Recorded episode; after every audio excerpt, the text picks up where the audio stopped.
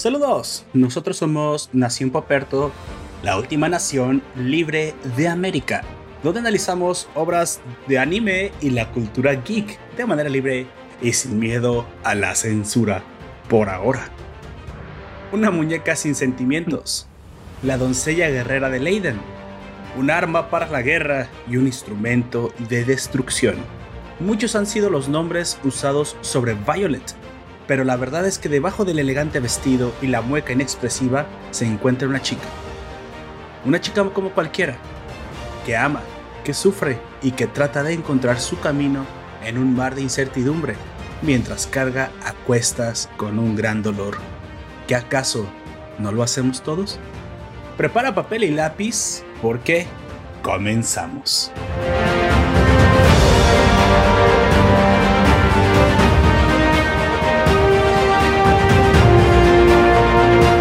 A las 5 pm hora del centro de México. Si nos escuchas en formato podcast y quieres escucharlos en vivo durante la grabación, te dejaré el vínculo en la descripción de este audio.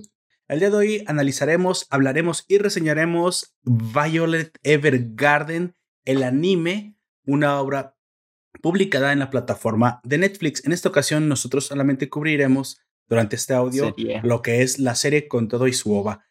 Las películas, que son dos publicadas hasta ahora, los cubriremos en un episodio póstumo. Durante la primera parte hablaremos sin, sin spoilers sobre nuestras impresiones generales y en la segunda parte hablaremos ah, sobre algunos puntos específicos que nos gustaría analizar y probablemente pues ahí tendremos que hablar con spoilers. Nosotros te avisaremos cuando pasemos a esa parte, así que tú pierde cuidado, te avisamos. Me acompaña el fabuloso miembro de la nación, el hombre con los chinos más alegres del continente. Por favor, preséntate. Buenas tardes, buenas noches, buenos días. Yo soy Aoya. Y sí, tal vez sean bien chidos, así como tú dices, pero ah, qué puto calor y me está sudando bien culero el cuello porque pues tengo el cabello largo. Eh, este, me siento bien culero, sobre todo en la noche que no puedo dormir a gusto por el puto calor. Eh, llévenme a la Antártida. No, no Traducirlo al, español educado. Aujak dice que las molestias sobre su persona y su merced han llegado a tal grado con la elevada temperatura que hoy no se siente lo suficientemente dispuesto. ¿Quién, eres, Deadwolf, que estudió letras y a cada rato nos lo recalca diciendo cosas así? Va, cabrón, pero tampoco es un pinche. No, no, estamos recogiendo la basura, o no sé. Eh, este, albañileando, ah. güey, cabrón. Bueno, está bien. Es cierto que. A la Anime Boya, Así ya los tenemos aquí, en, aquí en Discord. Así es, estamos en directo precisamente en este momento. Y fíjate que, bueno, vamos a pasando precisamente al tema principal. Yo me había resistido, bueno, no sabíamos, no es que nos habíamos resistido, habíamos pasado por alto los shows o las eh, animes o las obras de novela, porque precisamente casi todo lo que hemos reseñado hasta ahora habían sido eh, comedias, a lo mucho, acciones. Shonen, este... acciones, digo, eh, de acción, perdón, acciones. Uh, algunos que son casi seinens. Ahora que lo pienso, no hemos ningún seinen que sea completamente. Bueno, cuando hablamos del director de Tokyo Grandfathers, hablamos de algunos seinens pero pues sí, hablamos de su obra en general, no hablamos de una obra. Oye, pero ¿por qué nos habríamos saltado hasta ese momento las novelas? No sé, güey. Por alguna razón, yo no recuerdo que hayamos eh, reseñado ninguna, ¿eh? Lo curioso es que, y no es porque no consumamos este tipo de contenido. No es por eso. lo consumimos, güey. pero no, por alguna razón no lo habíamos hecho. Este, y bueno, creo que ya era momento, ya era momento. de, de ponernos este, sentimentales. Estamos en la misma palabra, güey. Yo iba a decir sentimentaloides, güey, nomás que dije, no, le voy a bajar. Sentimentales, pero sí tienes toda la razón. De sacar el pañuelo, güey, de acercarse el, el, peluche o tu pareja, o si vives solo con un perro, pues al pobre perrito, no lo aplastes demasiado, o al gato, no sé, y ponernos. es decir, con el gato es con el que tienes que tener cuidado, porque si el gato no quiere que lo apapaches, te va a dejar la cara como, no sé, gato de el numerito así todo. Oh, ¿sabes por qué? Es que me recordaba a Elvira. ¿Te acuerdas Elvira de los Looney Tunes que mataba a los animales cuando los abrazaba? Ay, ¿Te acuerdas que ya llevaba quién sabe cuántas mascotas asesinadas, güey, con mucho amor y mucho cariño que les daba la pinche Elvira? Demasiado. Algo así me acordé. Pero sí, tienes toda la razón. Eh, no es que no quisiéramos reseñar esto, es que, eh, bueno, no había su momento, pero ya llegamos al momento precisamente de hablar de cosas con sentimientos, ¿no? Siempre he tenido un problema con el excesivo melodrama. Como siempre, no es que un problema, de repente aburre, voy a ponerte que me voy a poder aventar dos al año y ya. Pero Violet no es el caso. Violet es un drama que te saca lágrimas, que te hace reír, que te hace llorar, que te hace emocionarte y no tiene que utilizar para nada el, el, argumento melodramático.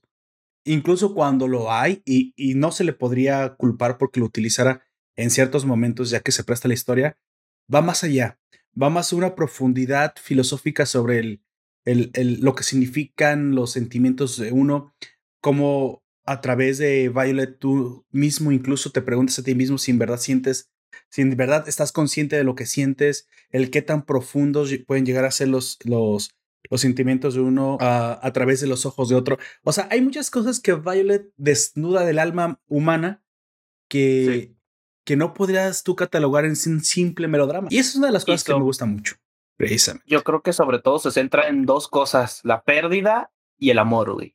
Esas son las principales. Sí toca los demás sentimientos y cosas que podamos expresar, pero esas son las principales que hay en toda la serie. Güey. La tragedia y el amor. Tienes toda la razón. Y precisamente casi siempre van de la mano, curiosamente. Sí. y sobre todo en la serie ya que están en tiempos de guerra.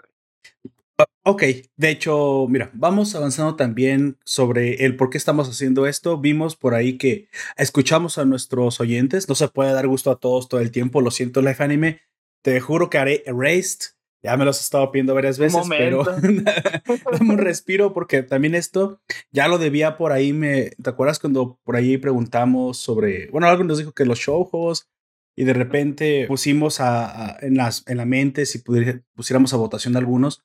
Por sinceramente dije, bueno, si nos vamos a aventar con uno, yo creo que debido a que la película también, la última película, la segunda se estrenó hace poquito, y debido a la profundidad de la serie y porque en verdad me gustó mucho cuando la, la vi, dije, Violet creo que se merece ser precisamente quien abra el telón para los shows, ¿no? Entonces dije, esta vez sin votación, esta va de dazo, vamos a hacer Violet Evergarden. Ya después que vi la envergadura de, de, la historia, que todo es muy interesante, que en verdad que cuando trato de sintetizar, hay cositas que no me quiero dejar en el tintero.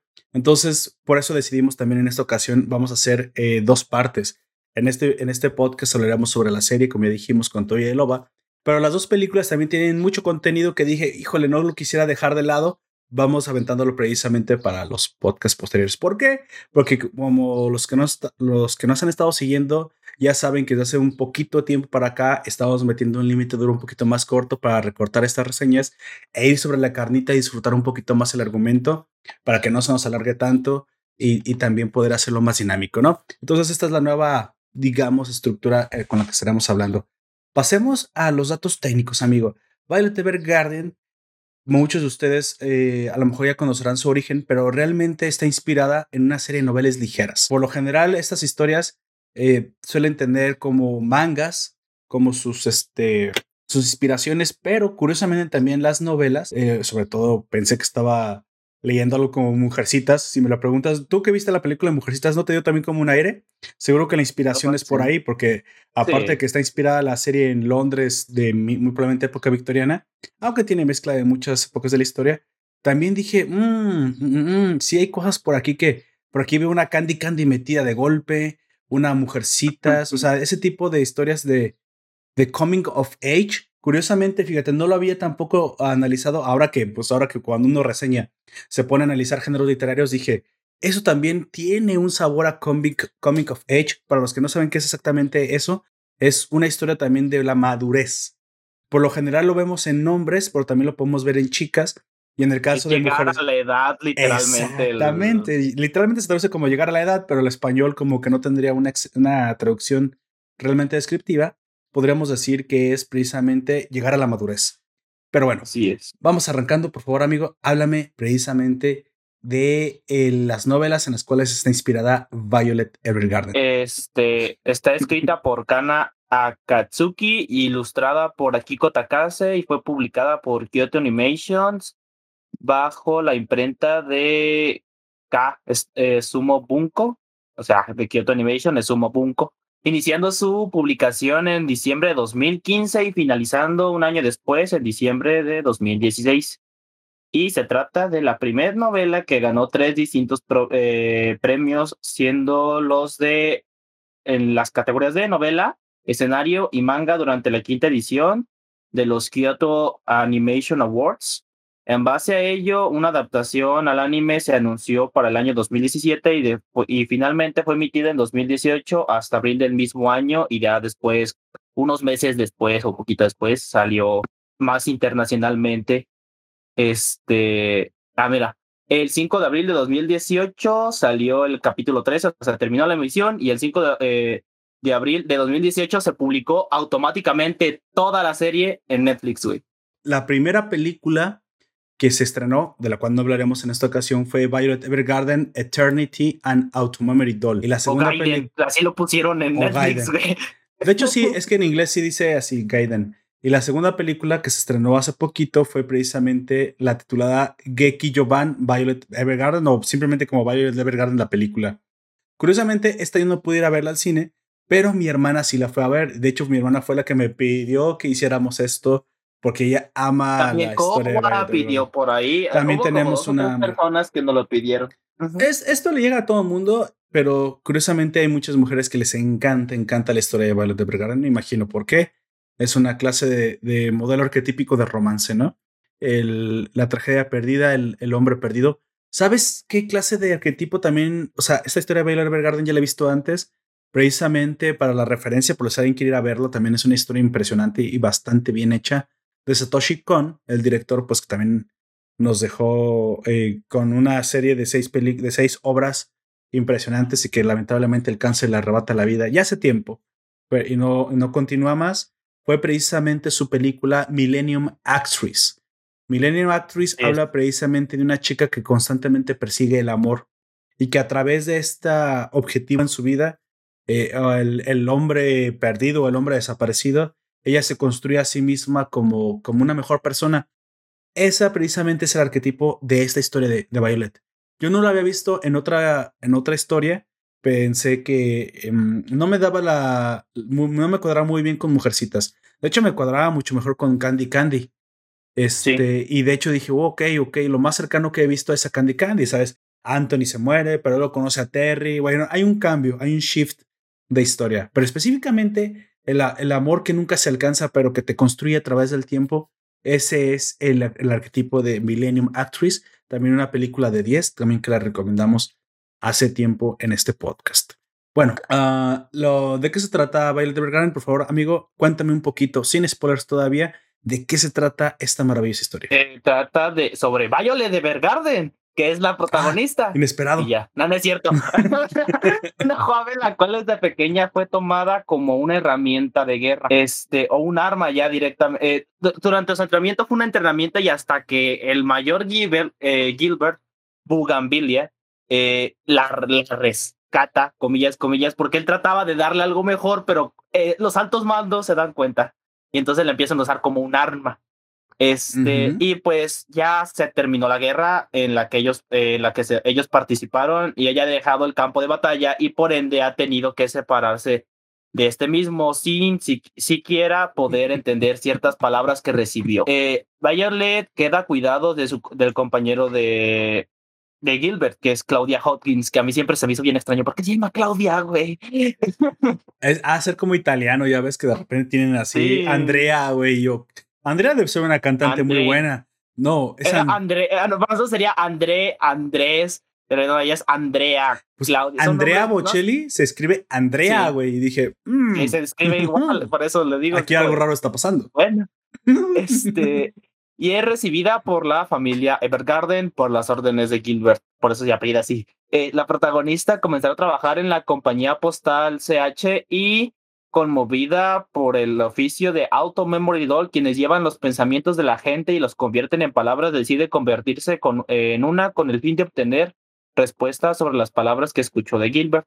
También hay uh, que decir que todo esto es muy bonito y, eh, y es porque mucha gente no sabía escribir. y hay gente que aunque sepa escribir, no sabe cómo plasmar lo que siente o lo que quiere en el papel. Porque Oye, sí este, aunque se esfuercen mucho, eh, hay gente que simplemente no puede. Eh, mm, y es como, y yo, honestamente, para mí es como algo súper extraño porque yo no entiendo cómo es que hay gente que no puede. todavía te paso el no poder decirlo porque es porque a lo mejor te da vergüenza o, te, o sientes que no la otra persona te va a rechazar algo así, pero escribirlos yo siento que es algo que todos pueden, pero es algo que a mí honestamente no sé por qué no, se, no pueden, güey.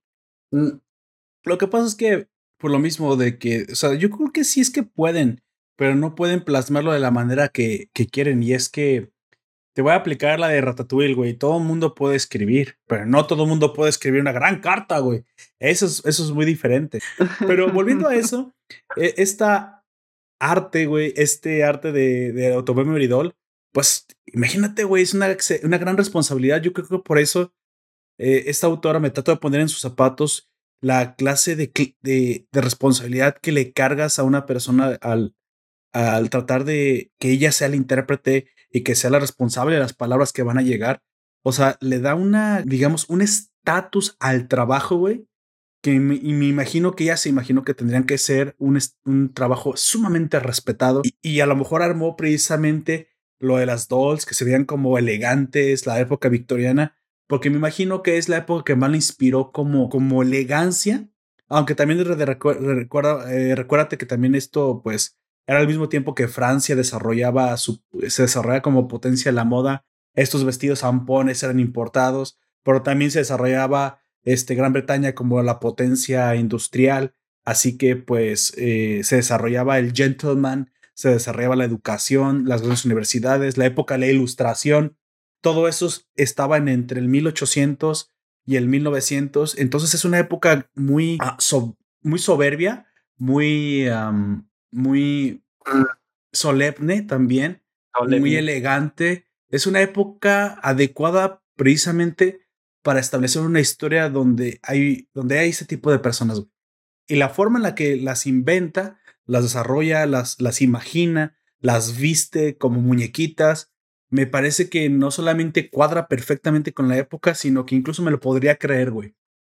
si yo supiera que no, si no supiera que no existen, me habría creído que este tipo de, de trabajo existía en aquel entonces, güey. Y que debía haber existido de, su, de, cierta forma, ¿eh? Pero no creo que haya sido con toda la, la rimbombancia que se inventa las, las dolce aquí en este mundo inventado, que muy probablemente es básicamente Europa. Ya sabes que a, los japoneses les encanta Europa, güey.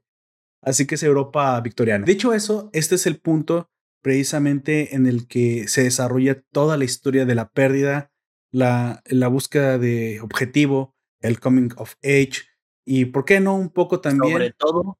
El amor. Sí, pero es sobre todo eso, y no solamente el amor, sino qué significa el amor, güey.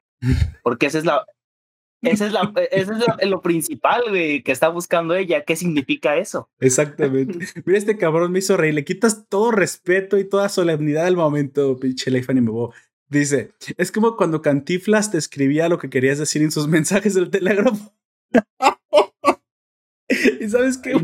Yo vi esa película así. Pinche canti. Mario, no, hay una, no me acuerdo cómo se llama la película, pero sí le están dictando y el güey escribe lo que quiere. Manda una sarta de mamadas. Ay, perdón el lenguaje. Fíjate que, que hace mucho que no hubo una película de Cantinflas, pero esa del telégrafo específicamente que nos dice aquí Life NW en el Discord, sí la, sí la vi. Y sí, sí me acuerdo porque le, le quita todo el respeto, güey, a ese tipo de cosas. Bueno, hasta aquí podemos hablar sin spoilers. Hasta aquí eh, esto es una visión general. Si todavía tú eres de las personas que no han visto Violet Evergarden, si tú estás dudoso de pensar si te gusta o no te gusta este tipo de género, yo leí una reseña. ¿Perdón? No, y aquí, y aquí yo voy a decir algo, güey. Este, si no estás seguro de que te vaya a gustar este género, ve a ver Violet Evergarden, que se podría decir que sí, es dentro del género del coming of age o de los melodramas o un, un poco, este, y si no te gusta Violet de Vergarden, que no creo, este, no, no veas nada más relacionado con el con este tipo de cosas. No tienes corazón, perro, que así le dices, güey. que no tuviese corazón. Sí tienes corazón, pero no va a ser un tipo de contenido que te vaya a gustar para nada, güey. Ahora sí, sobre advertencia, no hay engaño. Comenzaremos a hablar de los puntos importantes de Violet Evergarden, una síntesis sobre lo que más nos gustó. Yo creo, que voy a insistir en que antes de continuar con el podcast nos pongan pausa y vayan a ver la serie porque sí, la recomiendo demasiado. La verdad, la verdad que sí. Una, una gran serie sin, sin importar si te gusta o no te gusta el género de la novela literaria, de la drama, de chicas llorando, porque pues muchas veces esto es lo que vas a ver, yo creo que te va a llegar. Si no la has visto, y si la has visto, pues bueno, tú sabes a lo que me refiero. Así que pues bueno, te damos un momento. Sí, sí, corre, ve por tus pañuelitos. Dale. Un, café, un té, un té negro. Fíjate que toman mucho té en, la serie. ¿eh? Oye, eso, eso lo comparten los japoneses y los británicos. Son culturas que toman mucho té. Solamente que uno es té de este, de, ¿cómo se llama? Té verde. Y el, otro, es té de mierda. Digo, macha, pero es lo mismo, güey. Macha té, es horrible. La otra vez compré té macha a ver qué tal. No, güey. Bueno, yo no sé. A lo mejor después de un rato le agarras el sabor, pero no me gustó, güey. A mí no es que me gusta mucho cómo sabe, pero de la manera que más me gustó cómo sabía, los pokis, güey, venden de los de, de, sabor macha, güey.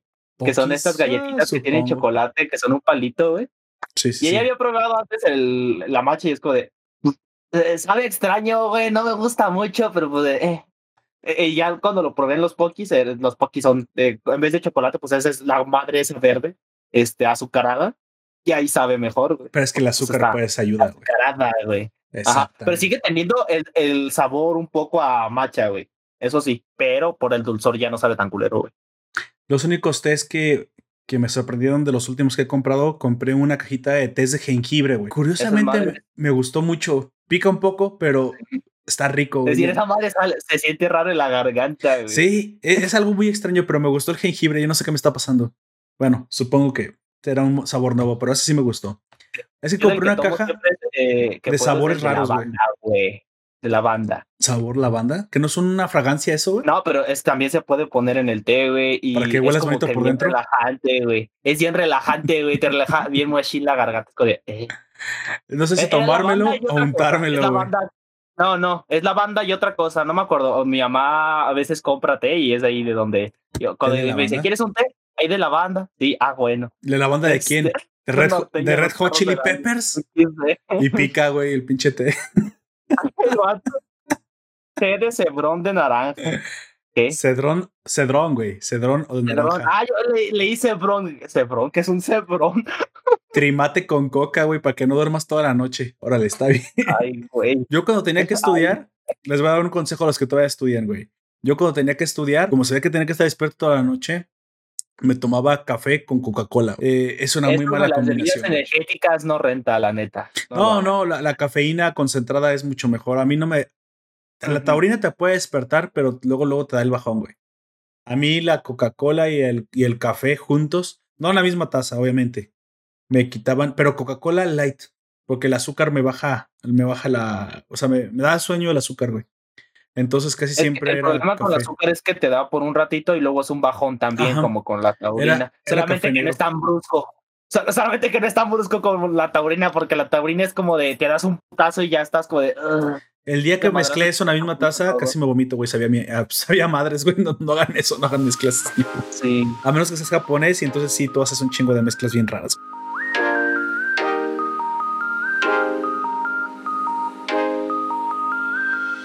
Bueno, vamos avanzando precisamente. ¿Qué te parece? Mira, vamos. Yo voy a. Yo en este momento quiero tomar la historia de Violet Evergarden por los momentos que pude discernir en la serie. No. Si tú acomodas Violet Evergarden cronológicamente, te queda mejor explicada, aunque en la serie tiene flashbacks y este tipo de cosas. Pero bueno, a la hora de reseñar, pues hay que como que acomodarlo nosotros, ¿no? Yo tengo en mi mente tres momentos o digamos tres arcos bien específicos. El primer arco que fue cuando se convierte en Automamoridol. El segundo arco al cual titulo Estoy en llamas, cuando ella aprende precisamente qué son los sentimientos y a través de, a través de ellos ella se hace una autoinspección a su propia alma y se da cuenta de sus pecados. Y también el epílogo de esta serie que precisamente es, eh, al, eh, es cuando ella se da cuenta que tiene que aprender a vivir sin la necesidad de estar persiguiendo al, al mayor Gilbert y persiguiendo un fantasma. Exactamente. Del pasado. Así que te parece que empezamos a hablar de esta historia de esta manera. ok. Conforme vayan apareciendo los personajes, los, los especificaremos y los hablaremos a lo largo de, la historia. El primer arco, el, el arco del Automemory Doll, la podemos ubicar en tres momentos bien específicos que para mí fueron los más importantes. Ah, ¿Qué dice Life? Oh, nos está poniendo un montón de sabores y raros en la. En la Caña, limón, mango. El de, de mango yo he probado, pero no me gustó mucho. Digo, a mí el que más me sorprendió fue el de jengibre. Si ven por ahí jengibre, y creo que era jengibre con limón estaba mezclado. Si lo ven por ahí, pruébenlo, les va a sorprender. puro jengibre así en un test eh, ha de calar bien culero, güey. Eh, es que es como. sí, han de, de, rebajar, ¿no? Sí, claro, es que aparte está rico. Supongo que no es un jengibre concentrado, pero la verdad es que sí le da un saborcito como delicioso, como picosito. No sé cómo describírtelo, pero me gustó mucho. Me gustó mucho el té de jengibre y creo que lo voy a seguir comprando, al menos el de la marca que compré. Ya otro, quién sabe. bueno, volvamos. Entonces, te, menciono los puntos y vamos hablando los. ¿Qué te parece? Como número uno, en el arco de Ser Automóvil Idol, vemos que precisamente Violet Evergarden acaba de despertar después de una guerra. La guerra terminó ella fue la, única sobreviviente de, el, la, batalla, la, batalla, en la que se involucró. Lamentablemente, el, mayor Gilbert Bugambilia se da por muerto, desaparecido en combate. Y pues el amor de Violet Evergarden, pues lamentablemente arranca esa serie. De hecho, ella ni siquiera sabe esto. Muerto. ella ni siquiera sabe eso y no le quieren decir por lo mismo. En este, en este primer eh, encuentro con la realidad, Violet es dejada a cargo precisamente de una familia yo considero como primos cercanos, eh, lejanos o familiares cercanos, o tal vez amigos de la familia de los Bugambilia, este, dejan a cargo a Violet ahí y, ella, y ellos son los que le dan su, su, apellido, porque es la familia Evergarden la que acoge de alguna manera a Violet. Sin embargo, ella no quiere vivir ahí porque quiere estar junto al mayor. Sin embargo, el amigo del mayor, este, Claudia Hodgins, el dueño de la, de la compañía de correos CH, que es Claudia Hodgins. Órale, no me había fijado. Sí. Qué curioso. bueno, no, no, me había tenido que fijar, güey. O sea, nomás ahorita acabo de decir, oh, qué curioso. Pues podría haber sido, no sé, la compañía del búho, la lechuza feliz, el, el, el, burro diligente. no sé, varias veces que es la compañía postal CH, güey. Ah, pues para mí puede ser la compañía. La compañía chingona, güey. Por eso era CH, la, la mera chingona, güey. es la compañía mera chingona, güey. Bueno, oh, pues cabrón, que permíteme una. Entonces, esta no. chica, eh, sí, ya sé que no permites nada. Esta chica es contratada por el mayor, por digo, por el exteniente Claudia Hodgins. Pero era un exteniente aparte, era un teniente. Era es contratada precisamente pues para que prenda un oficio, ¿no? ¿Por qué? Porque de alguna manera veo que Claudia Hodgins se da cuenta que ella no va a poder simplemente vivir como una doncella, una señorita, ¿no? La guerra vive en ella y al trauma pues no se pierde fácilmente. ¿Por qué? Pues porque ella nunca fue criada como una niña normal, ella siempre fue criada como un soldado, ya ni siquiera un soldado, una, una, una, fuerza, herramienta. una herramienta, fuerzas especiales, una persona completamente adoctrinada para la guerra. Y hoy que termina, pues requiere un nuevo propósito. A través de este propósito ella va a encontrar una forma de vivir. Sí, claro. En general. Eh, y en este, mucha gente se quedó tanto tiempo en guerra o se quedó, la guerra se quedó tanto tiempo como metida en su, en su organismo que ya no saben hacer otra cosa y terminan siendo, eh, los que les va bien terminan siendo policías y sabes que les va mejor, güey. Hay otros que terminan siendo asesinos en serie porque solamente saben matar y matar y matar. Literalmente, como dice el meme, güey, traumas de Vietnam. No hay otra forma de escribir. O terminan en la calle o terminan suicidándose. Aunque ella todavía no desarrolla ningún síntoma del TPT, trauma post. de estrés postraumático. Estrés. Sí, nomás que no me, no me cuadran las siglas, pero seguro es porque estoy hablando inglés con español. Sí, te estás hablando diciendo en inglés, Trastorno de estrés postraumático. Trastorno de estrés postraumático. Exactamente. TEP. E así es. No, T-E-P-T. ¿Cuatro letras? No. Trastorno de estrés no, eh, postraumático. es una sola palabra. TEP. Bueno, eso no importa. El caso es que en esta compañía ya encuentra varias dolls ¿Qué son las DOL, amigo? ¿Me puedes explicar qué es una automemory doll a ciencia cierta? Una muchacha que escribe. una muchacha que este, una muchacha que ayuda a, a, escribir a los que tal vez no sepan escribir y a los que saben escribir a, los ayuda a plasmar sus sentimientos de una manera más efectiva en una carta. Eh, prácticamente siempre es en una carta, aunque en otras ocasiones, como vemos a lo largo de la serie, los contrata para algunas otras cosas, como para transcribir libros o cosas así. Pero su función principal es hacer cartas para poder plasmar los sentimientos de una persona de una manera más efectiva. Exactamente. Aquí en esta compañía, así como lo acaba de decir eh, existen tres Automobile Dolls. Catleya, que es la mayor y la más experimentada de todas las doll. Incluso se dice que fue em, una de las primeras que arrancó la compañía junto con Claudia Hodgins. E incluso podrían haber sido amigos de, desde antes de comenzar este, este proyecto. Las eh, otras dos chicas son Iris y Erika, más jóvenes y más nuevas. Recién, eh, Iris es la que más recientemente acaba de entrar. Y las tres son las precisamente las chicas dedicadas a, a este oficio. Incluso Violet, bueno, al ser muy, muy, muy, muy nueva, ella al principio no tiene las tareas propias de una doll.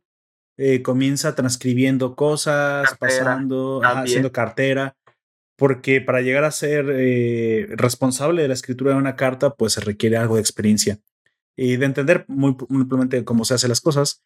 Sin embargo, ella es al principio topa con pared eh, tratando precisamente de escribir, lo, de tratar de escribir los sentimientos de las personas en las, las hojas y no puede. Vemos durante los primeros episodios que esto es un problema para ella, pero obviamente a través de, de los primeros episodios, tanto su relación con Iris y su relación con Iris Canary y Erika Brown. Es que importan mucho los apellidos, ¿verdad? Pero ellas dos al principio tienen un poco de recelo porque ven que es preciosa, pero aparte es rara. Tiene como pocos sentimientos, una cara. Una inexpresividad, muy extrema. Pero se llegan a conocer un poquito mejor y también eso ayuda a que Violet comience a desarrollar al menos una personalidad. Sin embargo, esto no es suficiente para ser una doll y, y Bayer lo sabe, porque trata de escribir cartas que no suenan como cartas, sino que suenan como reportes militares, que ese es el, es el primer principal. Es lo que ella hacía, o lo que sabe hacer. Exactamente. Como número dos, en este primer arco, también vemos que después de esto, Violet eh, es mandada, enviada a un curso, precisamente a una academia muy prestigiosa, para obtener habilidades propias de una doll, que es una escritura y dos, interpretación. En la primera parte no tiene absolutamente ningún problema. De hecho, es súper sobresaliente, es trabajadora diligente, muy estudiosa y tiene técnica perfecta. Pero su problema es la segunda. ¿Por qué es, la, ¿Por qué es un problema la segunda, amigo? ¿Por qué no puede interpretar propiamente una carta? Porque no, ella se podría decir que no tiene sentimientos en este, eh, en este punto, que, que sí los tiene. Sí tiene, güey. Espérate, güey, si tiene. sí los tiene, pero están bloqueados.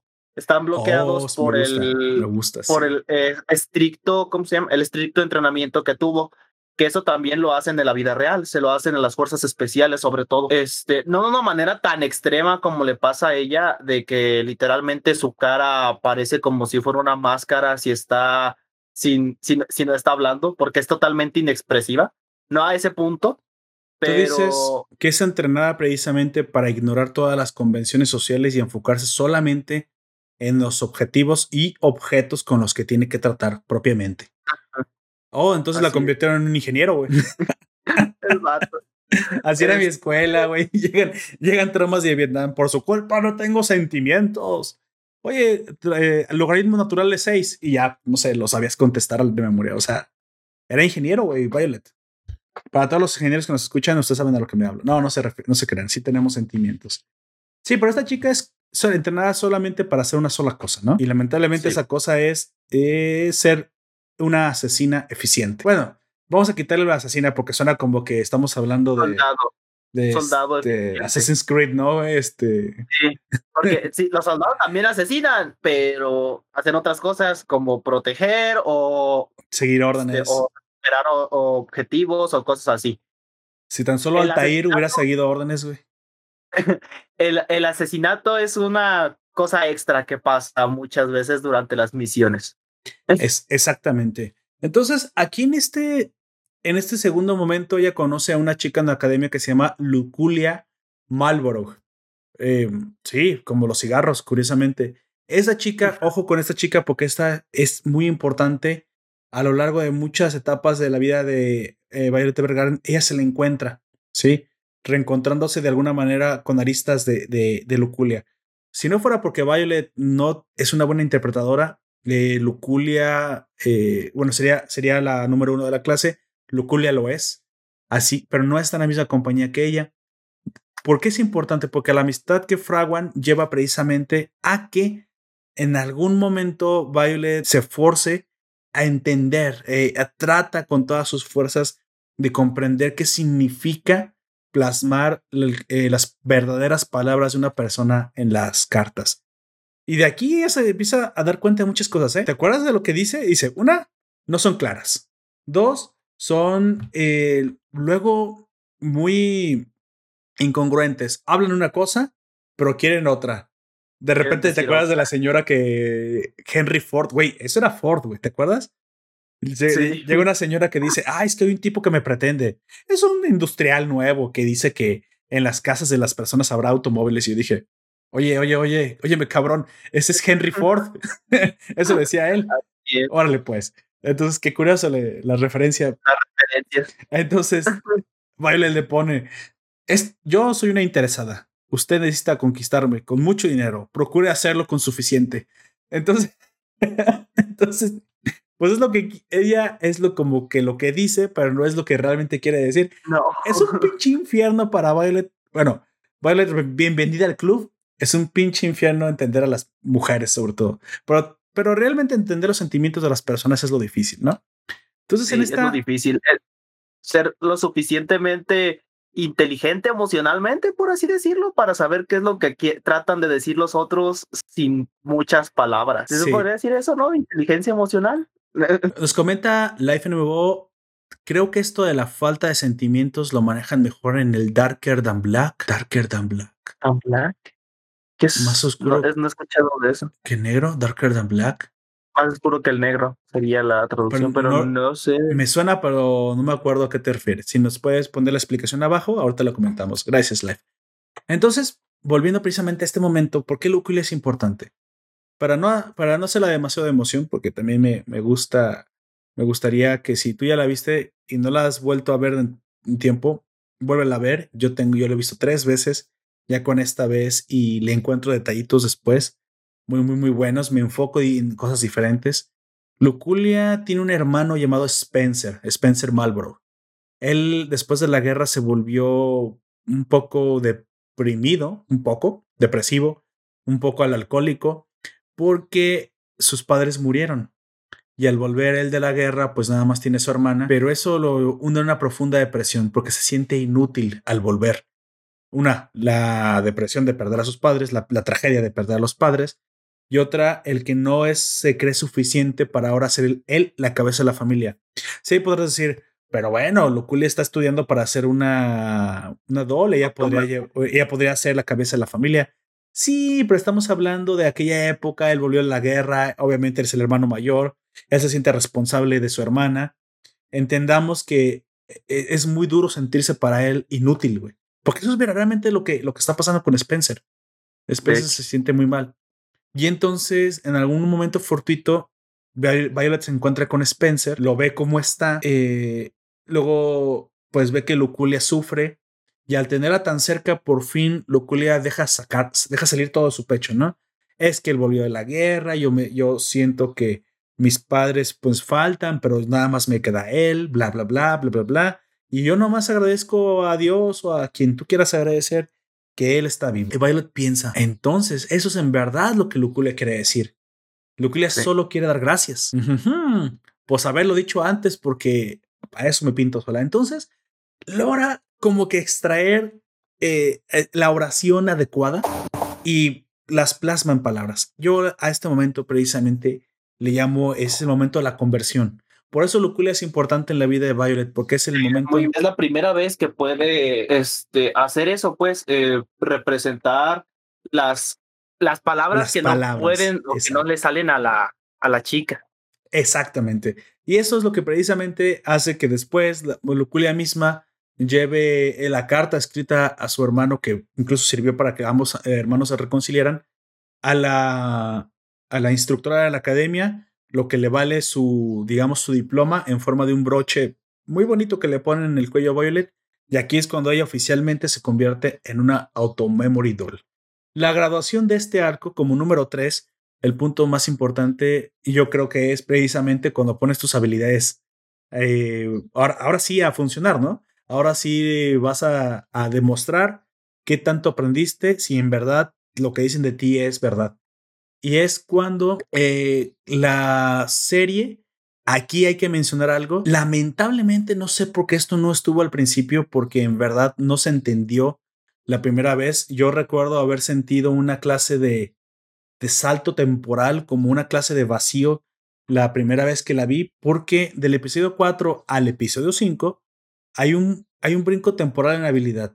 Yo supuse que dije, ah, ok, desde aquel momento en que Luculia este, había agradecido a Violet, Violet se gradúa, tiene mucha experiencia, muy probablemente tuvo más misiones, y llegamos al episodio 5, donde ya directamente es pedida por la princesa, esta, ¿cómo se llama la princesa? Uh, acabo de olvidar el nombre, Charlotte.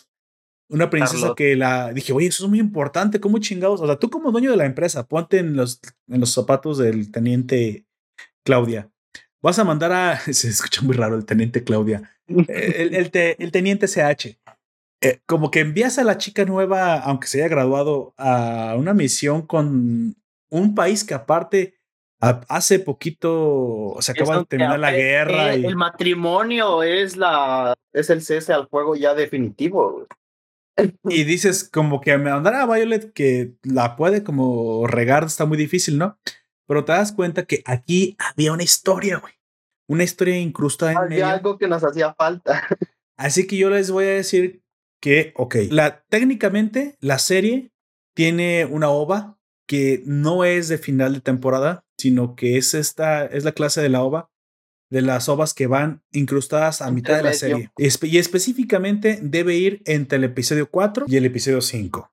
Así que si quieren ustedes llamarle al episodio 4.5, están, están correctos, esto puede ser así, porque es precisamente donde se entiende el, el, el cómo se desarrolla mejor. ¿Y por qué se hizo tan famosa también? Sí, porque exactamente hay una razón por la cual se hace famosa y es porque ayuda precisamente a una cantante de ópera, que es la ova que está también en Netflix. Esta ova no me acuerdo cómo se llama, pero eh, la ova de la cantante de ópera. No dice, solamente es especial, güey.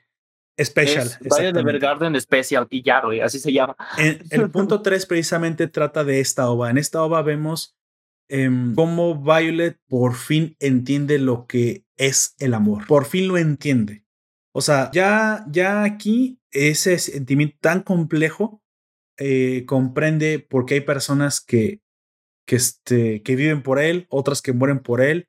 Y eso es un gran avance a la hora de entender su objetivo, que es por el cual se hizo Doll, que es entender por qué el mayor le dijo te, te amo en el campo de batalla. Para, para ejemplificarlo mejor, la cantante literalmente está haciendo una obra donde habla de un amor perdido en la guerra curioso, porque es exactamente lo que le pasó a, a Violet.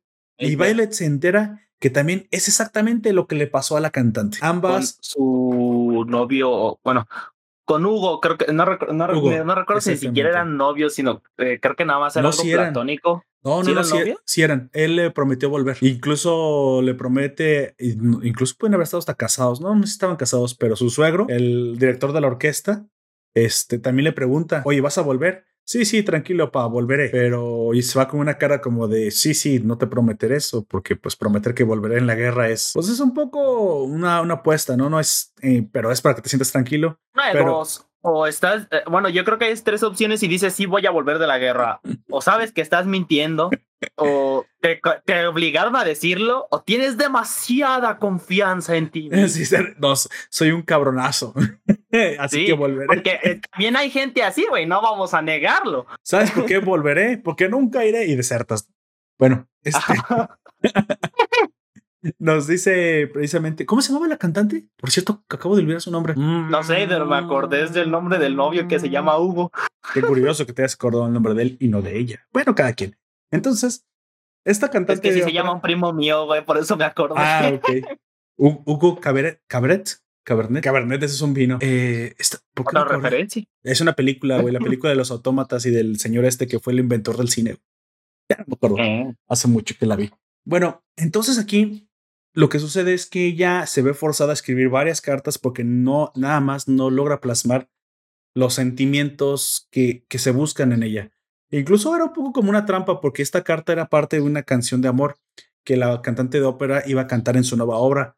Así como ella estaba como bloqueada, le pidió a una Adol que escribiera una carta de amor a ver si podía incluir esa letra en una canción, así que pues técnicamente seguía siendo una carta, pero le, prácticamente le pidieron que completara una canción. Sin embargo, no, no que completara, que hiciera la canción completa. No, no es completa, o sea, está en medio de la obra. Sí, claro, hay, hay una parte, la obra en algún momento iba a leer la carta, entonces cuando tú viste al final que la cantante de ópera está haciendo la obra, es el final de la obra, la carta de, de Violet. Pero no, no es toda la obra, obviamente. Pero ese es, digamos, el la, gran... como tienen varias canciones, las, todas las óperas, ella crea la, el clímax, digamos, de la, de la obra. Me pregunta la FNMBO, ¿qué es el amor Poperto? Oh, qué gran pregunta. El amor, mm, no puedo responderla así fácilmente. Yo, no, no, no te voy a decir que esta es una respuesta tal cual, güey, pero el amor es un sentimiento que o sea, puede derivar en, en, tres tipos, por así decirlo. Vamos a decirlo así, porque está el amor que tú sientes por tu familia, este, o sea, tus seres cercanos. Luego está el amor que sientes, que es el por tu pareja o por sea quien sea que quieras tener como pareja. Y luego estaría como el amor por ti mismo, que ambos, eh, ambos, los tres son necesarios, pero al mismo tiempo son distintos, güey. Este, son muy diferentes entre ellos porque bueno, a menos que seas de Monterrey, uh, del norte, pues porque el, las Mate, primas. por favor. Espérate, güey.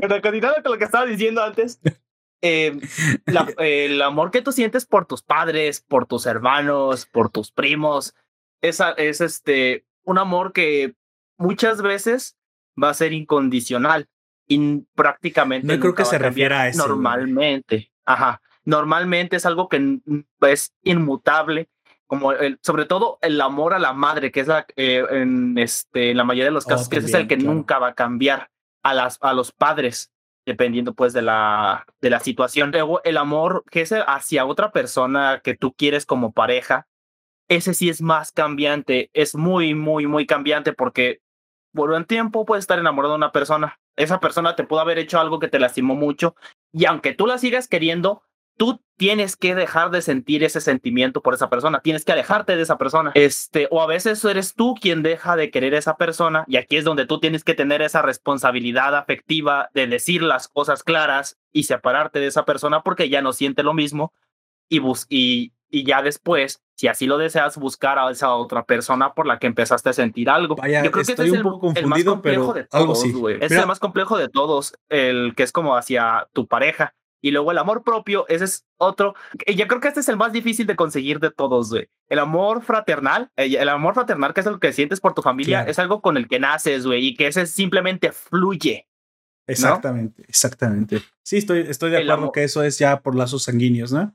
Es más como una clase de sentimiento como respuesta a la supervivencia, porque obviamente lo desarrollaste ya que si tienes lazos sanguíneos y tienes cuidado con los que están más cerca de ti, pues vas a sobrevivir. Pero fíjate que el amor, cuando no es de relación directa, o sea, es adquirido. El platónico, vamos a decir platónico. El amor platónico que es hacia otra persona para algo más, este. Esto también puede, eh, aquí podríamos incluir también a los amigos, pero esto se centra sobre todo en, en la pareja, güey. Ayúdenme. Yo creo. Digo, sí. Sí, sí. No, es que con tus amigos sí sientes un, cariño, sientes un cariño en el que pues, ah, por eso cuando estás bien, tipo bien pedo le dices, o bien borracho le dices al otro, eh, güey, yo te quiero mucho. Así sí, por eso ese meme, güey. Pero si sientes un cariño por tus amigos porque ellos te comprenden, se puede decir que ellos son tu segunda familia, pero no es el mismo amor que el, que el fraternal. Esto también yo siento que entra en el platónico, pero obviamente nos vamos a centrar en el amor hacia la pareja. Gracias a Dios, ese es platónico. Sí. bueno, yo te voy a responder simplemente como Romeo le dijo a Benvolio, güey. El amor es que es saber que si ella no está, el sol sobre tus hombros, el aire que respiras y el agua que corre por el suelo carecen de importancia. Es todo. Entonces avancemos precisamente al, a este momento. ¿Cómo, eh, ah, Juan José dice, no confundan amor con querer. Es que querer y, este, amar no es igual, güey. Querer es gozar, amar es sufrir, güey. No, el amor, vamos a decirlo, el Oh, amor platónico madre. es, el- es a lo que se refiere él. Él es a lo que se refiere él como amor, tal cual es el platónico. El querer es el que sientes por tus amigos y por tu familia. Los quieres. Ese es el eso es cariño. Sabemos querer. Pero- Amor platónico Es que sería el que sientes por ti mismo porque es tienes que amarte a ti mismo, güey. Gozar. Eh, y también Amar por es esa persona especial que quieres pasar tu vida con él o El con que ella. ama pretende gozar. ¿No? ¿Cómo va? Bueno, olvídalo. Te escuché, nada más que quería darle un background a esto. que es música de fondo. Espero Pero no sí, contar esa- demasiado bien porque luego nos ponen un strike. Pero yo creo que eso es a lo que se refiere a Hop Juan José, sí, ¿no? sí, sí, estoy de acuerdo completamente. Lo fraternal y, y amistoso hacia- hacia los amigos. Y el amor, el amor como el, a lo que yo creo que se refiere es al platónico, es hacia ti mismo y hacia esa persona especial, ¿no? Sí, sí, sí. Sí, pues, es- ya, pues- ya la, la intensidad ya depende de cada caso, pero hay que, hay que distinguirlos. Sí, ya, Bueno, como decía, el, el amor propio es el más difícil y el que te puedes pasar años tratando de encontrarlo. De- hay, hay casos diferentes, pero para poder tener ese amor propio puro y sin que sea tan tóxico, porque luego están los que se, se quieren tanto que piensan que son mejores que todos los demás, que eso ¿Y los- también y lo está son? mal. ¿Y no Tiene lo que son? estar en un... eh, eh, ahí tiene que haber un equilibrio entre el amor que tú sientes hacia ti mismo este, porque si es demasiado, te va, eh, te- eh, la gente te va a ver pedante y que te crees mucho, pero si tienes muy poco, pues obviamente conlleva baja autoestima y ese tipo de cosas. Tiene que haber un equilibrio en el amor propio, por eso es tan difícil. Es el más difícil de los estoy de tres. acuerdo, tiene que haber un equilibrio. Bueno, Violet aprende que a través de los sentimientos de la cantante hay algo que se parece mucho a ella. Ella está esperando a una persona. Ella también espera verlo, pero no había dado pie con bola, no entendía exactamente por qué ese sentimiento le causaba un corazón hundido, cómo, por qué le causaba lo que le causaba. Y esto lo aprende precisamente cuando ve muchas cartas de gente que manda a sus seres queridos, sobre todo cuando estás en la guerra, en una situación límite, el cómo dos personas que se extrañan están lejos una de la otra y, y, cómo, y por qué eso precisamente causa una, una clase de, de, de pesar. Ella aprende que amar es sufrir cuando no se está con esa persona porque hay una, hay una clase de pérdida. Perder a otra persona también significa perderse un poco a uno mismo. Pero Una parte de ti. también quiere decir que el amor da esperanza y que de cierta manera esa persona nunca muere. Y lo plasma muy bien en la, en la canción, en una parte específica que le puse mucha atención, en la que decía que el amor es un rincón de luz y aunque no estés, estás conmigo. Básicamente algo así así la, la canción. Y sí, de cierta manera es que es eso que vive, vive del otro a través, a través de nuestro propio recuerdo. Y esto me recuerda a una, a una referencia que voy a hacer súper culta, que ahora sí se van a quedar de cuatro, van a decir, no mames, Poperto, Master, enséñame. Y voy a decir, claro que sí, Pupilo. Hay, una, hay un libro que leí hace mucho que no me recuerdo una, una línea, güey, así que tampoco es que como que me sea súper culto, de Elena Garro, la que antes de Gabriel García Márquez fue la mexicana a la cual debería atribuirse el invento, el invento, bueno, el desarrollo del, del, de hecho creo que es sí, ex, ex esposa de Octavio Paz, pero primera digamos, gran literata hispanoamericana que desarrolla alguna clase de realismo mágico. Y después a, a Gabriel García Márquez, a gracias a 100 años de soledad, como que se le, se le atribuye a él, pero realmente es Elena Garro la que primera hace obras de, de este tipo. Y tiene una obra que se llama, un libro que se llama um, Recuerdos del Porvenir. Y ya queda muy claro, no las cosas que concluye, porque es una gran obra, pero muy surrealista, habla unas cosas muy interesantes que dice que nosotros solo somos memoria. Eso seremos y así moriremos, pero solo viviremos a través de la memoria que nosotros se tenga. Se acabó. Y de cierta manera esto es lo que es el amor para Violet Bergarden o lo que entiende que es el amor por las personas que están separadas. Así que ella ahí entiende por qué ella misma extraña al mayor y por qué precisamente la cantante extraña al querido. Le queda una perfectísima letra y bueno, digamos, siguiente punto, check. Ya entendió cómo plasmar palabras, ya entendió cómo extraer los sentimientos de las personas y también ya entendió cómo establecer un vínculo entre los sentimientos y lo que se quiere decir. Y de manera más rimbombante, o sea, aquí prácticamente ya usó la poesía como, como elemento.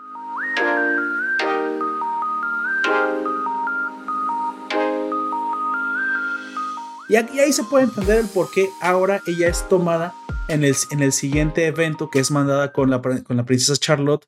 Y al principio ella escribe como poesía. Y dije, espérate, Violet no sabía hacer esto y no, lo mismo, no es lo mismo hacer una interpretación como, como normal, hacer ya prácticamente una carta como de poesía mega romántica. Y es que en el capítulo al principio vemos que esto se da. Las cartas falsas, porque del otro lado está Catleya escribiéndolas, la, la, la, chica que parece gitana, y de este lado está Violet, están así súper mega cursis, güey. Ay, princesa, espero verla porque el, las aguas del lago son, se secan esperando su regreso. No sé, la luz de la luna palidece ante la piel de yo. Es una mamar, güey. O sea, dices, sí está bonito, pero como que es impersonal. Y a esto da salto precisamente al siguiente arco, o al que yo le menciono, el siguiente, el segundo, el segundo arco de la serie, que es el arco cuando Violet se da cuenta que está en llamas. Punto número uno, precisamente, eh, como Violet ya, digamos, se gradúa. Si quieres, ya ahora sí ya deberías recibir su problema. es una de entender los sentimientos expresos de las personas. ¿Cómo? Al, al, darse cuenta que lo que decía Charlotte, la inquietud de Charlotte, siquiera no era amar al príncipe ni saber eh, si la amaba a través de cartas que nadie más que la más que el pueblo, güey, estaba bien entretenido ahí en el chisme. Pero ella tenía dudas, dudas de siquiera si era la persona que debía conocer. Y esto precisamente hace que, que Violet se arriesgue, haciendo que ambos se comuniquen con sus verdaderas palabras. De hecho, a mí estos capítulos se me hacen eh, bastante bonitos a eso, pero se me hace bastante curioso porque a, a Violet y a la otra chica, esta Catella, les pagan por no hacer nada después de cierto tiempo. Exacto. Bueno, no, no sí hicieron, güey. Sí hicieron. ayudan un poco a expresarse, pero su, que su trabajo era escribir la carta para mandársela a la otra y al final ya nada más le estaban escribiendo directamente ellos dos. Con ah. consiguieron un matrimonio, güey. Para mí eso es una victoria. Nos, nos uh, dice su de Carnas está en el stream. Saludos, qué bueno que tenemos por aquí. Bueno, ahí es el punto número uno. Sí, aquí se gradúa. Este, está, está bien sencillo entender el, el, hecho de por qué ya podemos, o sea, ya con lo que vimos en el, en el especial, ahora sí podemos entender fácilmente el por qué llegó a esta conclusión, ¿no? Porque pues era un poco más difícil sin haber visto el especial porque te faltaba mucha información. ¿Cómo? ¿Cómo es que llegó a ser tan buena? Bueno, ya sabemos por qué era esta famosa. Tú, mismo lo dijiste. Que incluso eh, está, está muy. Está, está la referencia específicamente hecha en. No me acuerdo si lo hice la princesa o alguien lo dice. Es que es una automemory doll famosa. Yo me quedé, espérate, ¿cuándo se hizo famosa? dije, aquí me está faltando algo. O sea, sí, tengo que asumir que hubo a menos un par de meses donde algo o algo y ahí y lo rellena perfectamente el, el especial. Bueno, como punto número dos, eh, aquí viene el momento donde Violet por fin se da cuenta que está en llamas, ¿no? Que había... ¿Qué, qué significaba esto? El teniente Claudia Hodgins en algún momento se dio cuenta que esta chica no tenía, no tenía conciencia de sus propios sentimientos, pero en el momento que se diera cuenta, iba a sufrir precisamente de lo que aquí dijimos, ¿no? El TPT. Pero se, había, se, se iba a dar cuenta que precisamente sus pecados iban a pesar y de alguna manera tenía que aprender a autoperdonarse. me imagino que no es fácil haber tomado vidas y después ya cuando pasa los horrores, el modo, ¿sabes que nos ponemos en modo supervivencia? Hay algo que los expertos llaman que, que cuando estás en guerra o en constante estrés, aparte de que no, no duermes bien porque tú te puedes despertar en cualquier momento, esto hace que tu cerebro se enfoque, que tu cuerpo se enfoque, que todo precisamente se enfocó. Pues. Pero ya cuando eso pasa, tu mente también tiene que volver a, a un estado como de calma, a un estado de, de no constante eh, estrés. Y esto es lo que precisamente hace que por fin comiences a analizar hacia el pasado todo lo que hiciste. Hay gente que nunca sale de este modo, que eso es lo que vemos los terrores nocturnos de, de los de Vietnam, en muchos eh, veteranos de guerra y mucha gente que vivió cosas traumáticas nunca lo puede superar y lo revive y lo revive. ¿Por qué? Porque parte del proceso del, del duelo es perdonarse a sí mismo. Y eso lo sabe Hopkins, güey. Ella sabe que ella se tiene que perdonar porque también fue un soldado y que también llegó a matar. Bueno, ¿cómo sucede? Yo lo ubiqué precisamente en este momento cuando Baile tiene que trabajar en la Academia Astrea con uno de los escribas de la academia que es Leon, cuando hay que transcribir unos manuscritos de, este, de astronomía. Ah, vemos aquí un momento muy bonito, ambos, ambos son huérfanos, ambos, ambos se aprenden a, a, entenderse, ven el cometa Halley juntos, pero últimamente creo que lo que... Él, él se enamora, pero al mismo tiempo se da cuenta que Violet, eh, creo que el aprendizaje de él es darse cuenta que Violet no se quedó en su, en su lugar, sino que ella siguió avanzando porque tiene un objetivo y el objetivo es entender eh, lo que le dijo el mayor, pero seguir desarrollándose como persona y él también ya tiene que dejar atrás, su madre nunca volvió, su padre nunca volvió y él ya no puede seguir vinculado al pasado, ¿no? Se tiene que perdonar de cierta manera, porque a lo mejor también se culpa a sí mismo que su madre no lo quería, que no estaba, bueno. Siempre lo que pasa. Y aquí, y aquí, de cierta manera, León lo ve en ella. Pero también al mismo tiempo, Violet es la primera vez que logra narrar con sus propias palabras. Ese es el punto cuando están en el techo del observatorio. Logra narrar con sus propias palabras un sentimiento que le pesa, que es la soledad de no estar con la persona querida.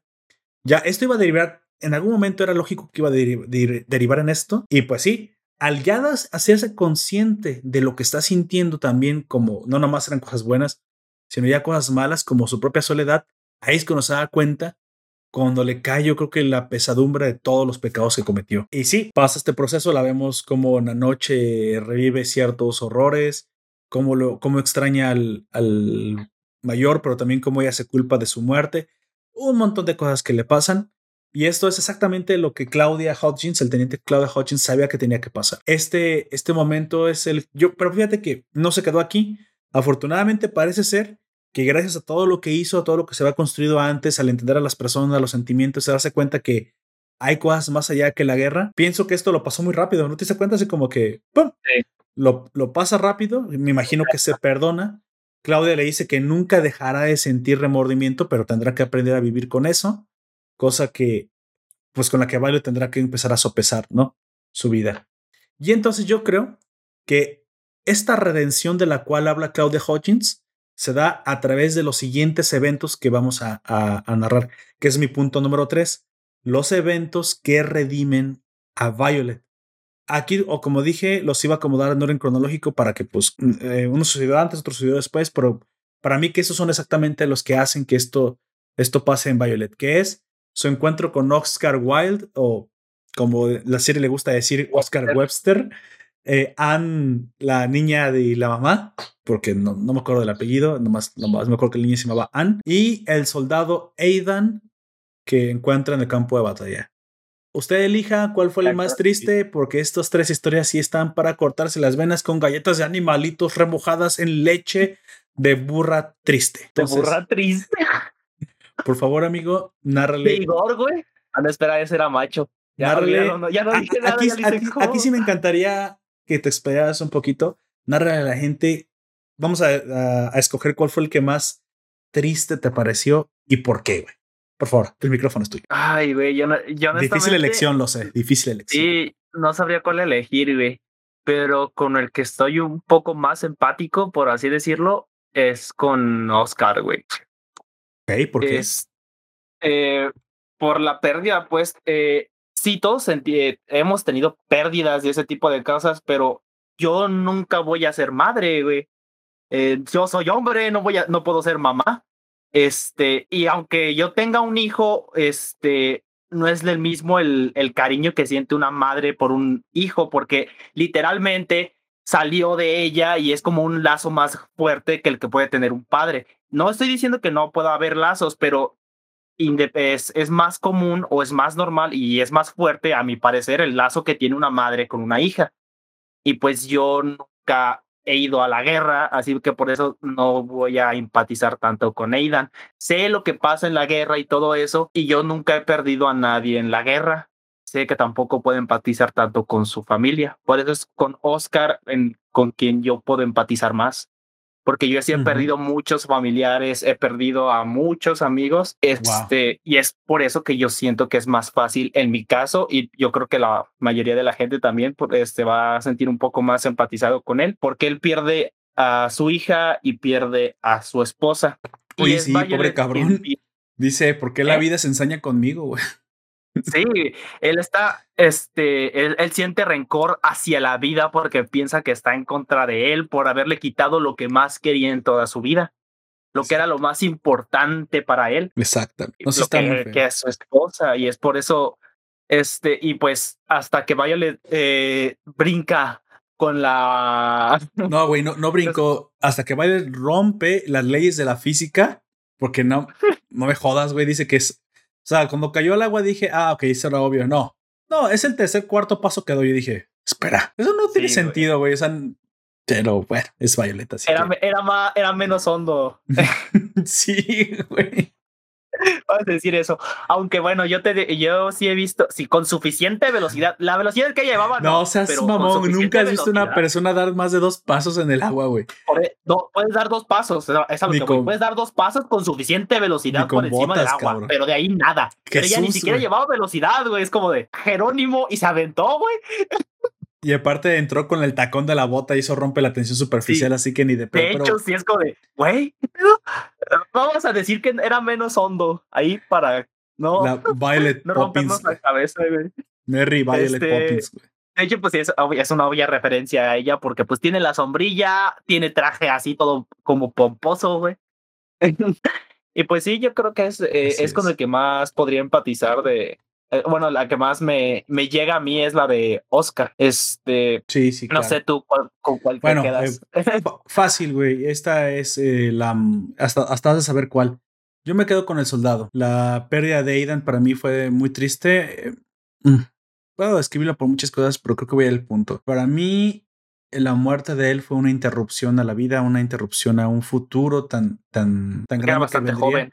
Pero creo que lo que más me pegó, y creo que lo voy a resumir en las propias palabras del soldado, es que no se suponía que pasara esto.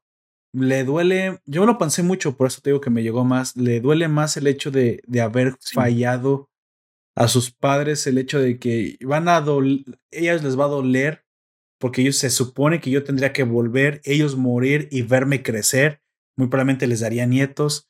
Y miren lo que les estoy haciendo. Güey, si es que ni siquiera se pone él por delante, cabrón. Es eso, eso, ese tipo de sacrificio me, me gusta mucho. Bueno, me duele mucho y me gusta mucho. Y últimamente creo que lo que me terminó rompiendo en ese episodio, porque es el único episodio que me rompió en verdad, fue precisamente el hecho de, eh, de que María debe recibir el, el pañuelo, o sea, la prometí, ni siquiera prometida, güey, pero al menos la, es el amor que nunca fue. el crush. Eh, muchos dicen que ese es, eh, ese es el amor perfecto porque es un amor que nunca se culmina y siempre se queda en una idealización perfecta, güey. Ah, para mí el amor perfecto es el que se culmina con sexo ultra poderoso, güey. Pero está bien, le voy a, les voy a creer a esos tipos. Eh, imagina, eh, tú antes de llegar a eso te puedes imaginar muchas cosas de cómo vas, cómo creces con ella y todo eso, pero si no se culmina, todo se queda en tu imaginación en una idealización perfecta, güey. Una tragedia. Es por una eso. tragedia muy fuerte. Entonces, por eso es que me gusta tanto. De hecho, esto me gustaría poner aquí una pregunta a ustedes. ¿Cuál fue la que más les gustó de estas tres historias? ¿O cuál fue la que más triste les pareció? Hasta este momento las demás historias no eran tan tristes, pero estos tres específicamente creo que le enseñan a Violet muchas aristas, güey la pérdida, la resiliencia, la resistencia, el amor romántico. Tres de pérdida. Y, tres eh, muy importantes, la pérdida de un hijo, que es Aidan, la pérdida de una madre y la pérdida del amor, de lo que tú, por lo que tú consideras que es lo más importante aquí que para ti, que es el amor, el amor de tu vida. Sí. Así que de cierta, de cierta manera esto es lo que aquí aparte la vemos llorar, así que vemos que ya se suaviza con estos momentos. Y creo que aquí es cuando se apaga comillas, comillas, creo que ese es el momento en que Violet se perdona a sí misma, porque es, le dicen, hiciste algo bueno, sí, esto que hiciste es, es algo bueno. Has ayudado a mucha gente. Has ayudado a mucha gente, exactamente. Y creo que cuando se desahoga, cuando llora y, y Anne también ahí en, el, en la compañía la abrazan y la papachan, creo que es el momento que también que se necesita para superar las cosas. Y para mí que precisamente es aquí cuando por fin se perdona. Tenemos un epílogo al final precisamente que yo titulé como Vive es una orden, que es literalmente el objetivo de este epílogo es que, sí, lo que le dice aparte el, eh, su mayor a, a Violet, vive y sé feliz, pero últimamente creo que es el aprender a vivir con la pérdida. Así es como puedo resumir el epílogo. Mucha gente dice que es algo que tienes que separar, pero no. No, una pérdida nunca se supera. Aprendes a vivir con ella. Pues es que, lo que eso es lo que le llamamos superar, ¿no? Mejor dicho, no la olvidas. Pero sí, Super, lo que superas es el dolor constante, porque el dolor sí dejas de sentirlo. Y lo que, sí, lo que sientes ya es una clase de nostalgia, diagonal melancolía, lo cual es un buen sentimiento, Mucho, este, sobre todo gente que, por así decirlo, no ha tenido una pérdida tan cercana. Este, Y es por eso que yo mm. siento que ellos no están entendiendo el concepto de una pérdida así, güey. Me parece que el humano es mucho más fuerte que eso. Sí. Este, o sea, sí somos lo suficientemente fuertes para vivir con ella, pero a lo que yo me refiero es que hay, cuando veo que, eh, que dicen eso, cuando veo más a detalle a esas personas, es gente que se, sí ha tenido pérdidas, pero no son tan importantes. Y hasta que tienen una pérdida importante, se dan cuenta de que no es la palabra correcta, no es superar, es aprender a vivir con ello mm. o convivir con ello. Esas son las palabras correctas. Porque superar es como de que. Vamos a decir que la palabra, la palabra superar va más en el. O sea, para ti parece más como olvidar como dejar de lado, ¿no? Entonces, en ese caso sí sería una palabra incorrecta. Exacto. Entonces, convengamos en que el sentimiento sí es el correcto, o sea, en verdad sí deja de doler con el tiempo. Esto siempre pasa. Lo que pasa es que superar más bien parece como que olvidas, dejas de lado, ni siquiera importa. Pero supongo que debe ser alguna clase de la traducción. Pero bueno, la, la pérdida de, de esta mm, Violet, de hecho, te fijas, si la llega, en el epílogo la llega a superar, comillas, comillas, vamos a, cambiarle. Si llega a aceptar, porque es una parte del duelo, ¿no? Aceptar, por fin llega a aceptar que, pues sí, puede que nunca lo vea. Y precisamente la aceptación, como es el último de los, de, de los procesos del duelo, es negación, es negación a frustración, o sea, dolor, depresión y aceptación. Creo, que, sí. por ahí va.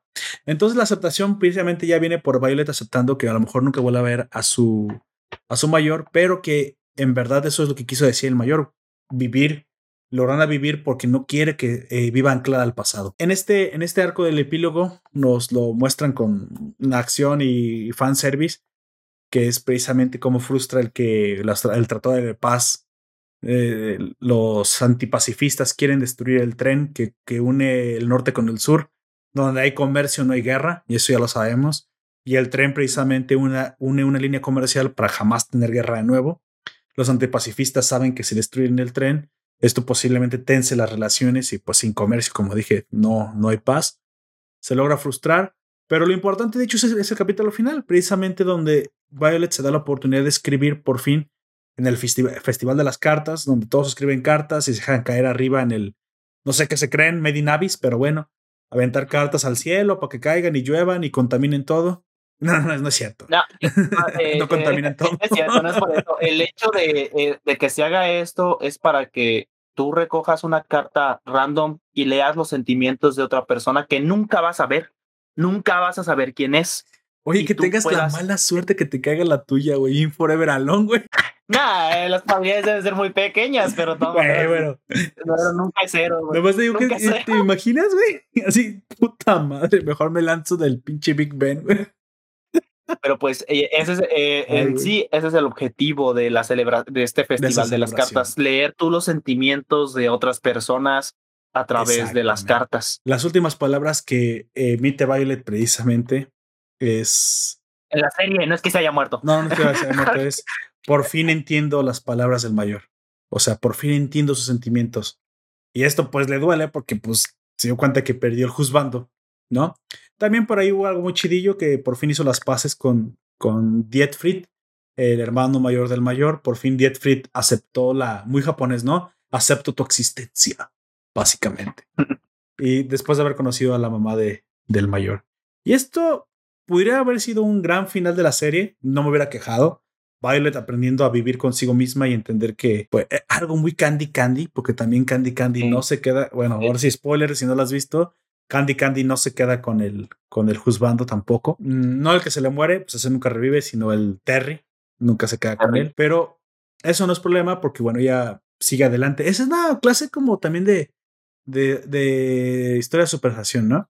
Y hasta aquí este era el final que muchos teníamos de la serie. Este, y, el, y también, eh, yo creo que la serie habría culminado así perfectamente sin necesidad de que saliera nada más, ¿eh? Porque después de que se ven todas esas escenas, se ve ella que va a otra casa a hacer otro encargo, porque así es la vida.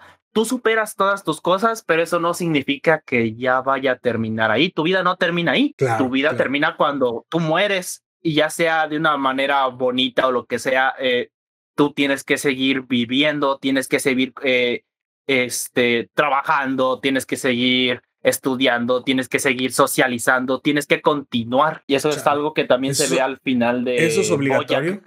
cuando ya terminan todo. El, eh, me gusta mucho la frase que dicen al final de Boya, que es que la vida es una, es una culera, pero aún así tienes que vivirla. No creo que haya usado esa palabra, güey. Creo que hubiera hecho como una bolsa de mierda o algo así, porque eso es la palabra usada mucho Boya. Pero sí tienes razón, ¿no? La, la vida no es perfecta, no, está, no es como para andarla recomendando, pero, pero es lo que tenemos y hay que vivirla. No, te, recomiendo nacer, le dices a, después de morirte, si es que existe el más allá. ¿Quién eres Soul? Ya. Ándale. no te recomiendo nacer, pero pues si quieres puedes ir, no te imaginas de hacer eso. Ay, no te recomiendo nacer, güey. Chale. Bueno. También, ah, también había escuchado una frase que se me hizo bastante interesante, que el, el acto más suicida que alguien pueda hacer es haber nacido, güey. Ah, la madre, comienzas a morir justo cuando naces, güey. Sí, güey. Bueno, pero al final, como siempre me gusta enumerar las claves de la obra, esta vez eh, creo que están bien claras. Lo que nos enseña o lo que nos gusta de, de Violet Evergarden es precisamente cómo, cómo todos ocupamos un objetivo en la vida. Cuando ya se convierte en un automóvil idol, eso también ayuda a que el estar ocupada haciendo algo le, le ayude a superarse ¿no? y superar sus sentimientos. Dos, el amor. Entender a. sí, ese, ese, es el tres, de hecho. Dos, entender los sentimientos de las personas, la empatía a través de la escritura. Creo que es algo que incluso nosotros podemos hacer. Los, los diarios de antes, porque mucha gente antes los diarios, se usaban precisamente para poder eh, plasmar las ideas en claro. Y eso es algo que muchas veces les he recomendado, en diferentes podcasts. Bueno, yo no tengo un diario per se, pero sí uso mucho la escritura para plasmar ideas y estructurarme y hacer muchas cosas. Es, es una gran técnica. o cosas así, porque cada quien tiene una manera de eh, plasmar lo que siente. Pero las palabras para mí son extremadamente poderosas y ayudan mucho a veces hasta, hasta para poner en claro lo que uno quiere. Y tres, pues sí, el amor, el amor es el amor es difícil, como dice José de amor que existen son, y todas son difíciles. Pero pienso que también vamos a eh, hay que decir las cosas como son porque el amor es un alma de doble filo, te puede llevar a la parte más alta de tu existencia, sintiéndote completamente pleno, pero si ese amor se va de repente, te vas a sentir horrible. Como vemos en Violet, el amor le ayuda a mantenerse de pie, pero no la quiebra ah, eh, para para siempre. O sea, el hecho de que, fíjate que quien lo define mejor, y eso, aunque se parecía al final, lo dijo la actriz en Millennium Actress, güey. Porque como Violet no terminó así, y bueno, spoiler, no termina porque sigue en películas, eso no es un spoiler, pero sigue así. En Millennium Actress sí termina, siendo que nunca encuentra el amor de su vida. En Millennium Actress, la actriz siempre, ya se las, ese se las voy a esperar porque tiene muchos años. Ella siempre persigue al amor de su vida. Al final de su vida le preguntan, oiga, ¿y el tiempo que desperdició no lo, no lo extraña o... No, no, no, para nada. Sí, es posible. Miren, después de los primeros años me di cuenta que nunca lo iba a encontrar. Entonces, porque siempre persiguió el amor, porque me mantenía viva, porque me mantenía eh, a las expectativas, porque me mantenía esperanzada. Y eso, eso es precisamente lo que yo, yo realmente aunque nunca lo encontré, esa búsqueda me mantenía fresca, me mantenía con la mente activa, que me, encanta. O sea, de hecho, incluso la señora llegó a casarse y todo, pero a lo que me refiero es que ese objetivo que tuvo lo hizo suyo, güey. No dejó que la dominara y utilizó lo mejor de, de, de esta pérdida, comillas, comillas, que era estar buscando constantemente el amor de su vida que nunca lo volvió a ver. Pero ella dice que eso fue lo, precisamente lo que le dio muchas fuerzas, el mantenerse en la búsqueda y a través de esa o sea, es que lo que hizo no solamente fue mantenerse en la búsqueda, es que hizo toda una vida alrededor de eso. Y fue por eso que se convirtió en actriz y que por eso que llegó a tocar los corazones de muchas personas. Eso pasa en la película. Al final dice, la, ni siquiera era importante él, ni siquiera era importante encontrarlo, ya no me interesaba encontrarlo, lo que me interesaba era mi propia búsqueda. dije, oh, esa es una manera muy filosófica y muy buena de ver las cosas. Es una buena manera de, convivir con el amor. Le veo como a Violet, güey. No, no sabe cómo tratar con él, porque como ya dije, eh, sí, el amor es muy bonito, pero cuando alguien lo pierde completamente, este, también te sientes muy mal. Se puede decir que es de las peores cosas que este, emocionales que le puede pasar. No, corrección, es la peor cosa emocional que le puede pasar a alguien. Saber que tú no eres amado o sentir o sentirte no amado es lo peor que le puede pasar a alguien este, emocionalmente. Y el problema aquí con esas personas eh, que se sienten así es que se sienten tan mal por haber perdido ese cariño que se van hundiendo cada vez más y es como termina siendo como un círculo vicioso. Aquí, eh, y mm, aquí es donde tú este, eh, tienes que aprender a quererte a ti mismo, o sea, amarte a ti mismo para entender que sí hay alguien que te ama, que eres tú mismo. Y entonces tratar de volver a buscar el amor o de ah, crear los lazos con otras personas. O sea, no, depend no de codepender del amor, sino saber que aunque vivir con él duele y todo, no depender. Sigue siendo tuyo, güey. Tú eres el amo, el máster de este sentimiento. Sí. Sale. Por lo más difícil que sea. Bueno, llegamos al final, como siempre. Ahora vamos a cambiarle un poquito. Dime qué personaje que no sea Violet. Ah, ahora sí lo voy a cambiar. ¿Qué personaje que no sea Violet te gustó más de la serie? Eh, Claudia, güey. ah, la chica de pelo rojo, ¿no? La chica de rojo. No, este, el, el excomandante que era amigo pues de Gilbert. Yo lo entiendo mucho porque al esconder, eh, eh, Claudia y el escritor, este Oscar, pero sobre todo Claudia, porque Oscar solamente salió en ese momento, pero Claudia fue más constante y él se sentía mal porque no podía decirle la verdad a Violet, porque eso le iba a lastimar mucho. Y eso lamentablemente culmina en que ella se da cuenta sola. Es y él se da cuenta de que hizo mal al guardar tanto tiempo algo tan importante. Oh, entiendo, entiendo, sí. Sí, sí, sí. Estoy de acuerdo. Me, me parece, me parece válido. Sí. Y eso es algo que desde niños se nos tiene que inculcar a todos. Sí, está, hay mucho amor, pero también hay eh, se puede perder ese amor o se puede pues, perder esa persona por la que sientes amor.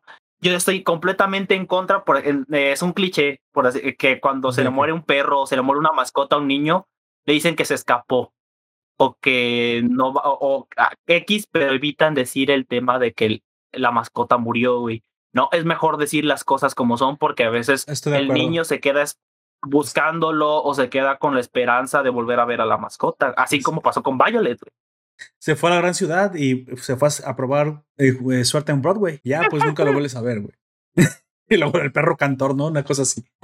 Chale, como, como torzo todo lo bonito. A mí me parece que me voy a quedar con Luculia. No sé, me, encantó Luculia. Está bonita la, el diseño, me gustó la chica, no, lo que tú quieras. Luculia me encantó, güey. El nombre, güey, lo que sea. Me pareció un personaje subexplotado, pero ese personaje me gustó mucho. Sí, no sé si es porque la única pelirroja o lo que sea. De hecho, aparte de Hodgins, es la otra pelirroja, creo.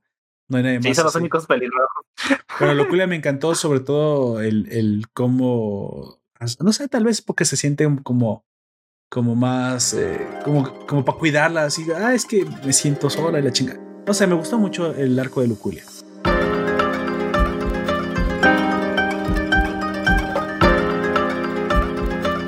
Llegamos al final, amigo. Vamos despidiéndonos. Este, gracias a todos los que nos acompañaron, a los que nos estuvieron aquí escuchando, Juan José, Life NMBO, a también a los que nos saludaron por Facebook, Kowa, Javier Ortiz y a todos los que nos escuchan en el formato podcast. Obviamente, me gustaría eh, recomendarte que nos sigas precisamente en el grupo de la Nación de Facebook, Nación Poperto Forum, que es donde estaremos posteando, pues prácticamente memes y todo, y también las votaciones de lo que vamos a grabar.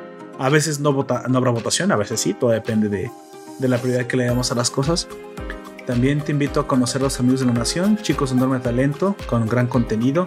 Somos parte del grupo Encore y, nos, y lo puedes encontrar también en la descripción. Déjanos tus comentarios. Una pregunta para ti sería, ¿cuál fue el momento más triste para ti? Porque obviamente todos tuvieron sus momentos tristes. Eso estaría. El momento que más siento el corazón. Así es, el, que te hizo sniff, sniff y llorar y llorar. Así es. Bueno, como siempre, amigo, llegamos al final de este podcast. Despídase, por favor. Eh, buenas noches, buenas tardes, buenos días. Yo fui Aoyak y estuvimos aquí eh, lagrimeando con eh, Violet de Vergarde. Este. Y pues disfruten este, de, este y de los demás programas que vendrán. Esperen en el siguiente episodio precisamente la conclusión en la cual hablaremos de las dos películas que existen. Una, una que le da cierre a la historia de Violet Evergarden y otra eh, que tiene una historia alterna bastante buena, pero bueno, que también es continuación directamente de la serie. Así que si tú viste hasta aquí los episodios y la, y la, y el especial y la ova, ha cerrado prácticamente lo que podríamos decir la primera parte de la, de la vida de Violet. Y las películas cierran pues la segunda parte de la vida de Violet, que también están cargadas con cosillas muy interesantes. Así que espérala pronto en el siguiente episodio. Y pues bueno, yo fui Lord Poperto, me acompañó Aoyak, el hombre de, de, los chinos, así es, the man with the... With, ¿cómo, ¿Cómo se dice rizos en inglés? Ya me metí en problema. The man with the curlies. Así es.